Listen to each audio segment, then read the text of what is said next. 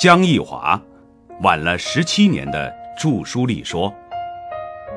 一九七九年二月，复旦大学党委在历史系宣读平反决定，经复查，江义华因一九五七年大字报受审查，因一九六二年言论作为反面教员调回复旦，均为错误。还在南方工地参加劳动的江义华耳边响起菲德尔·卡斯特罗1953年被捕入狱时的法庭辩护：“历史会宣判我无罪。”而他当年所说的话和前一年的十一届三中全会和中央理论务虚会上的思想并无相异。江义华说：“我早说了十七年。”如今每周一八点半。满头白发但健康敏捷，仍如中年人的江一华，坚持在光华楼幺八零幺室给硕博生上课。他将自己的学术年龄朝后推了十七年。复旦大学资深教授、中外现代化进程研究中心主任的他，才五十九岁，正值人文学者最佳的原创黄金期。从章太炎开始梳理近现代思潮谜团。江一华以看书多而闻名复旦，他记得最牢的是很难读懂的章太炎的书，因为这是他学术生涯的起点和动力。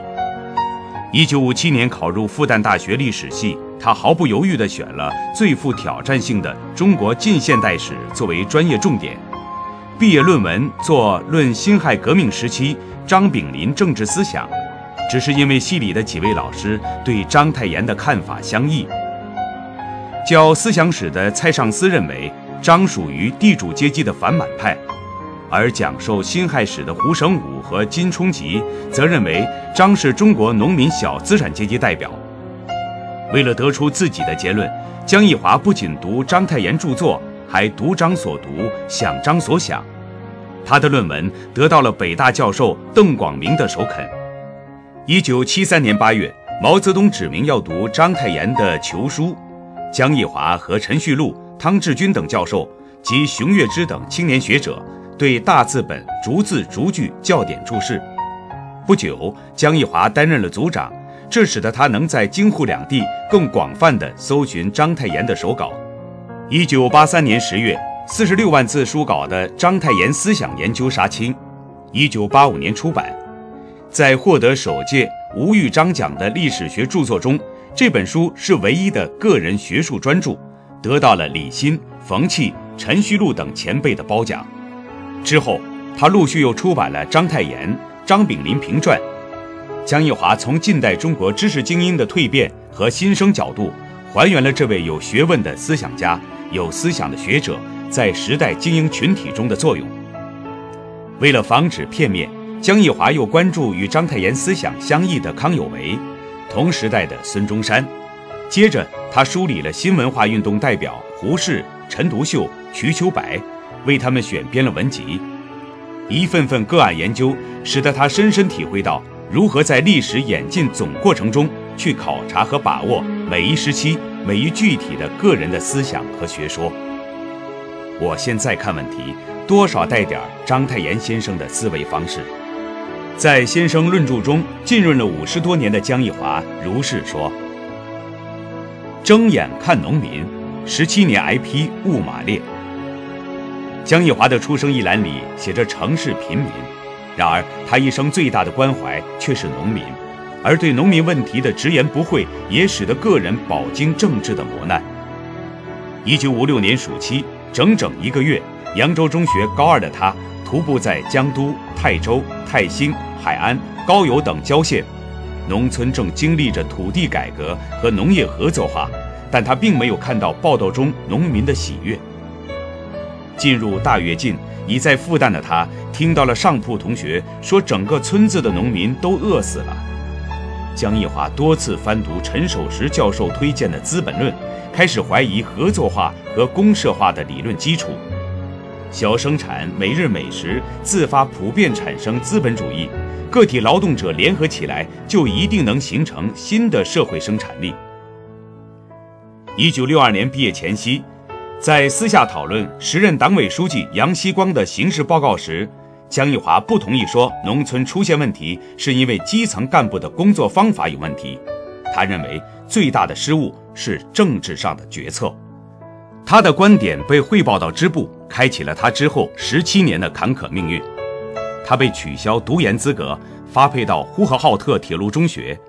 一个月后，又被华东局第一书记柯庆施等点名调回复旦，作为反面教员，随时挨批。名为在资料室工作，大量的时间却是在绿化组。复旦那些大的松柏树都是我种下的。我们是学历史的，已经付出了那么多学费，就应该有所收获。回忆当年，江一华并不后悔自己的书生气。在被批斗斗争的日子里，江一华反复研读了马恩列著作，明白了列宁晚年为何放弃关于小生产者会普遍大量产生资本主义的观点。好学生变成了反革命，压力当然也是很大的。江一华对记者坦言，但精读马列著作后，他坚信自己看法并没有错。在四清时，他主动去农村了解实情。这位一肩能挑起两百斤的不可接触的危险人物，始终牵挂着亿万农民的命运。一九九二年，这些思考凝聚成著作《百年盘山：小农中国的现代觉醒》。二零零六年，成编了《革命与乡村》。对农民问题的思考，让江一华深切地感受到，积极投身现实的变革中，有助于对历史的深入了解。行进中的现代性，中华文明根底的力量。对于章太炎为首的系列近代人物的梳理，让江一华有更宽阔的视野思考中国一百多年来寻求的现代化道路。新世纪前后，围绕着现代化和现代性产生了一系列争论。